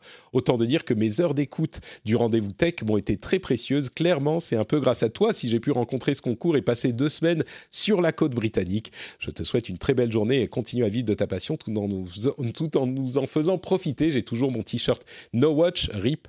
Euh, je pense que c'est devenu collector maintenant, c'est vrai. Merci Arthur. Il y a plusieurs histoires comme ça de personnes qui écoutent depuis longtemps et pour qui les émissions ont euh, servi Et euh, même l'anglais, c'est vrai. Euh, on parlait de la langue que je parle sur Instagram, et c'est le cas sur Twitter aussi. Il y a des gens qui disent ah ça me gêne un peu quand tu parles anglais.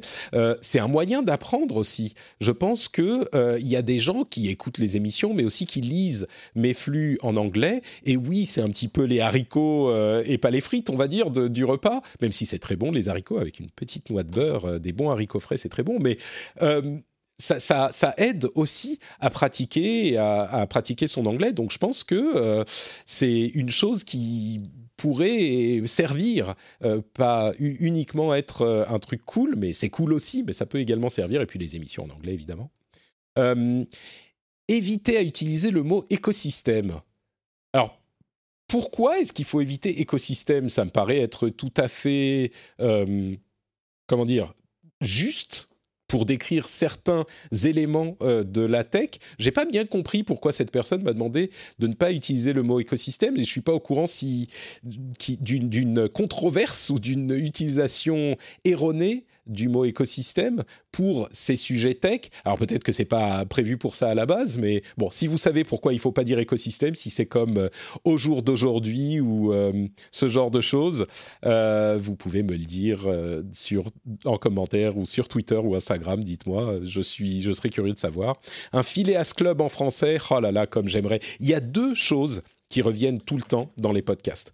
le rendez-vous jeu en hebdomadaire, Salut Thomas, mais il n'y a pas que lui qui le dit, mais c'est vrai que c'est un truc que j'adorerais faire et il y a le Patreon pour ça euh, qui est, bon, on n'y est pas encore, mais j'adorerais faire ça et il me faut euh, plus de temps et, pour pouvoir m'y consacrer. Et le Phileas Club en français, j'aimerais beaucoup faire ça aussi. Euh, bon, j'ai déjà expliqué à plusieurs reprises que c'est que le Phileas Club, mais si ça vous intéresse, c'est une émission en anglais où je parle avec des gens de plein de pays du monde. D'ailleurs, j'en enregistre une demain, ça devrait être intéressant aussi. Et, voilà, mais en français, j'aimerais beaucoup. C'est compliqué à faire. À travers les années, tu partages indirectement les moments de nos vies. Tu es comme un grand frère cool, merci pour cool, euh, qui a fait les meilleurs choix possibles euh, pour vivre sa meilleure vie. Ta communauté t'adore et on te soutiendra au maximum. Je te souhaite que du bonheur. Signé LDVC. Merci LDVC. Alors, je ne sais pas si j'ai fait les meilleurs choix possibles. J'ai essayé de, faire les bons et c'est vrai que je suis content euh, des résultats. Je suis, j'ai été très chanceux. et merci aussi de dire un grand frère cool et pas un grand-père cool. je commence à sentir mon âge. Euh, mais mais c'est bien, le, grand frère cool, ça me plaît. Euh, et, c'est vrai qu'on partage euh, nos vies et, ça fait très longtemps que je fais des émissions. Certains d'entre vous me suivent depuis très longtemps. Et, on, je crois que c'était c'était toi, Ludovic, ou quelqu'un d'autre qui disait, et, je l'ai repris à mon compte, c'est vrai qu'il y a dans nos vies différentes catégories de personnes. Il y a la famille, les amis, et puis les étrangers. Et les podcasteurs, et moi, comme je suis là, je pense, euh, peut-être toutes les semaines, peut-être même pour plusieurs émissions, je suis dans une catégorie entre toutes ces personnes, entre les amis et la famille, et les personnes qu'on ne connaît pas vraiment ou qu'on connaît de loin, parce qu'on est ensemble tout le temps. On passe une heure, deux heures par semaine ensemble. Donc euh, c'est vrai qu'on est très très proches et euh, ça, on, partage toutes nos vies depuis un bon moment. Donc il y a un rapport particulier entre nous. Et euh, Ludovic ou LDVC le dit très bien. Encore un, décidément. Bonjour Patrick, je te suis depuis mes 17 ans en 2007 avec Azeroth.fr et depuis je n'ai raté que peu d'épisodes du rendez-vous tech puis du rendez-vous de jeu. Tu as accompagné mes déplacements dans les transports pour aller au travail, même maintenant que j'habite à deux minutes à pied, euh, quand je vais tondre la pelouse. Mais maintenant mon moment favori est dans mon bain, bien détendu au chaud. C'est Clément euh, qui me dit ça, bien dit au au chaud. Je vais arrêter là car ça devient douteux. Effectivement, tu fais peut-être bien. Merci pour ton humour, etc., etc. Merci à toi. Ça m'avait fait bien rire. Euh, tu es l'une des personnes qui m'écoutent dans son bain. Un petit peu bizarre, mais pourquoi pas hein, Il en faut pour tout le monde. Euh, tiens, une, une, remarque un petit peu moins positive. Faut pas toujours, surtout certains de tes invités, essayer de faire des blagues moisies, voire douteuses. Alors, les blagues, j'imagine qu'on n'essaye pas de les faire moisies. Hein. Euh, on essaye de les faire bien et puis elles sortent moisies. C'est pas fait exprès. Euh, causer moins de politique US et parfois savoir dire que tu ne connais pas ou ne comprends pas un sujet plutôt que d'essayer d'une explication, voire une mauvaise analyse, bien que ça soit très rare. Euh, bah oui, effectivement, je suis assez d'accord avec ce que tu dis. Je, Alors, sur les blagues douteuses, oui, parfois on en fait des pas très bonnes, on essaye un petit peu, surtout tes invités, tu dis. Si c'est les jeux de mots pourris, euh, bon, désolé, ça c'est un petit peu la marque de fabrique aussi, surtout de Jérôme. Mais euh, causez moins de politique US. Ça c'est compliqué parce que euh, la politique aux USA est à la fois une des sources des changements dans la tech. enfin, la politique et ce qui se passe aux US en général est une des sources des changements. Et en particulier dans les périodes d'élection, c'est une sorte de moment de test pour ce qui va se passer dans la tech en, général euh, et ce qui va se passer chez nous ensuite. Donc je pense qu'il est important d'en parler avec modération bien sûr, euh, mais par exemple quand on en parlait avec Cédric il y a deux semaines, euh, on a eu des remarques nous remerciant des explications et notamment l'explication du caucus parce que les gens comprennent jamais rien. Bon, ça c'était pas spécifiquement tech, mais c'était important de, parler de tout ça. Donc sur la politique, je suis pas tout à fait d'accord avec toi. Euh, par contre, effectivement, savoir dire qu'on ne connaît pas ou comprend pas bien un sujet, euh, j'ai peut-être été coupable de ça une ou deux fois. Généralement, comme tu dis, bon, c'est très rare. Merci. J'essaye je, de connaître et de maîtriser les sujets. ça peut m'arriver je connaisse pas. Il y a, euh, disons que je connais, je suis obligé de comprendre euh, à peu près tous les sujets de la tech, et même si la tech c'est un domaine spécifique, à l'intérieur c'est très très vaste. Euh, ça va de la programmation à la gestion des réseaux sociaux, à la manière dont légalement les choses se passent, à la gestion de la vie privée. Enfin, il y a énormément énormément de choses. Les dernières tendances, les nouveautés matérielles, les processus de fabrication, il y a plein de choses. J'essaye vraiment d'en connaître autant que possible euh, et, je fais de mon mieux et je crois que j'y arrive pas trop mal. Euh, et il y a parfois, c'est vrai, des domaines que je ne maîtrise pas assez pour parler d'un sujet. Et peut-être que parfois, j'ai essayé de me rattraper aux branches euh, un petit peu maladroitement. il faut que je le fasse moins. et que quand je maîtrise pas, bah oui, je dois pouvoir dire, ah oui, alors ça, je ne connais pas parfaitement bien. j'ai l'impression que, je crois, j'ai tellement envie et besoin de faire un très bon travail pour l'émission et pour les auditeurs parce que l'une des motivations de l'émission c'est d'expliquer les choses. Donc même si je sais que c'est pas possible de tout comprendre, j'ai l'impression de faillir à ma mission parfois. Mais bon, euh, on est humain, c'est normal. Parfois, on va pas. Euh, il y a des sujets spécifiques qu'on va pas maîtriser. Il faut pouvoir le dire. Donc euh, merci de la remarque effectivement sur ce point. Je crois que c'est important que je l'internalise. Donc j'essaierai d'y penser. Euh, bon, c'est pas vraiment le but recherché, mais dans le RER, e vos podcasts ont un effet, ont un effet ASMR. Je me détends, détends, et ça m'énerve parce que j'ai loupé plein de choses. merci pour le travail fourni, auditrice occasionnelle. C'est toujours un plaisir de me cultiver avec vous. Bah, merci à toi. Encore une fonction. Décidément, il faut vraiment que je lance une émission ASMR. Il faut que je fasse quelque chose. Il y a un marché à prendre là. Euh, Malgré les remarques évoquées dans le sondage, alors c'est quelqu'un qui devait avoir fait des remarques un petit peu négatives, je dois reconnaître que c'est plutôt une bonne émission, bien produite et agréable à écouter. Les intervenants sont souvent pertinents et il y a une bonne ambiance. Spécial coup de cœur à toutes les, interventions de Marion Douming. Euh, effectivement, elle est, euh, souvent très pertinente, Marion. Euh, et s'il y a d'autres sujets que ceux relatifs aux GAFAM euh, étaient abordés plus régulièrement, ça m'inciterait à participer au financement de l'émission. Euh, je conçois que ce soit des sujets majeurs et, qu'il faut bien entendu traiter euh, leur impact vu leur importance sur la société. Mais j'ai le sentiment que ça tourne en rond parfois. je vous souhaite tout de même une bonne continuation et beaucoup de succès. Mes salutations. là, c'est vrai qu'on a des gros sujets qui reviennent. Ça va par vague. Je dirais pas que ça tourne en rond, mais parfois ça va par vague parce qu'on suit l'évolution. Et hum, euh, j'essaye de euh, mettre un petit peu de variété, d'avoir des sujets un petit peu différents pour pas toujours parler des mêmes choses. Ça revient de temps en temps, mais euh, peut-être que là aussi, il faudrait que je fasse un petit peu plus d'efforts pour proposer un petit peu plus de variété. Si c'est un sujet qu'on a déjà couvert la semaine précédente, et là, je crois que ces derniers temps, je, je le fais un petit peu plus. On va pas remettre le couvert sur le même sujet d'une semaine sur l'autre quand rien n'a changé. c'est compliqué aussi parce qu'il y a quand même des choses qui font l'actualité dont il faut parler. Mais donc j'essaye de trouver un petit peu cet équilibre. Euh, mais c'est important à garder à l'esprit là aussi. Donc merci pour ta remarque. Et j'essaierai et j'essaye toujours plus d'avoir une certaine variété dans les sujets. Comme par exemple aujourd'hui on a parlé de Solide. C'est pas un sujet nouveau. C'est pas une société qui vient d'arriver. Bon, il y a eu l'actualité avec Bruce Schneier, mais euh, c'était un, l'une des raisons pour laquelle j'ai mis ce sujet dans le, les sujets de l'émission aujourd'hui. C'était justement parce que c'était un sujet intéressant dont on n'avait pas parlé spécifiquement avant qui est lié à la question de la vie privée, qui est bien sûr importante ces dernières années, mais qui n'est pas directement un sujet qu'on a, a couvert en parlant des problèmes éternels. Donc j'essaye, j'essaye, et, et, il faut que je fasse encore mieux là-dessus. Euh, je s'utilise avec modération. Quand des personnes qui ne te connaissent pas écoutent tes podcasts, il arrive qu'ils aient l'impression que tu as un ego surdimensionné avec un gros smiley. Bref, peu importe, merci. Non, non, bah peu importe, c'est intéressant comme, euh, comme remarque aussi. Euh, il y a un une raison pour laquelle je dis je souvent, c'est parce que je dis je pense que, ou à mon avis, parce que j'essaye toujours. Alors, bon, il y a deux choses. D'une part, je fais toujours des grandes présentations et, c'est, ça peut donner l'impression que je parle beaucoup, mais c'est parce que je veux, dans l'émission, je sers deux publics. Je, j'essaye de couvrir deux publics, enfin, et, toutes les euh, nuances entre les deux. Les débutants, qui ne connaissent pas bien la tech et qui ont donc besoin qu'on explique euh, à des niveaux relativement fondamentaux les concepts dont on parle euh, euh, ça c'est important. Et d'autre part, il y a euh, les gens qui s'y connaissent un petit peu plus et qui connaissent plus ou moins les informations, qui ont peut-être besoin de précision, mais qui ont surtout besoin d'analyse pour comprendre exactement ce que veulent dire ces informations. Et donc c'est vrai que je fais des longs laïus au, début de, de, chaque sujet. Je prends beaucoup de place dans l'émission, mais de mon expérience, c'est vraiment le moyen d'avoir, de s'assurer que euh, ce gamut soit couvert.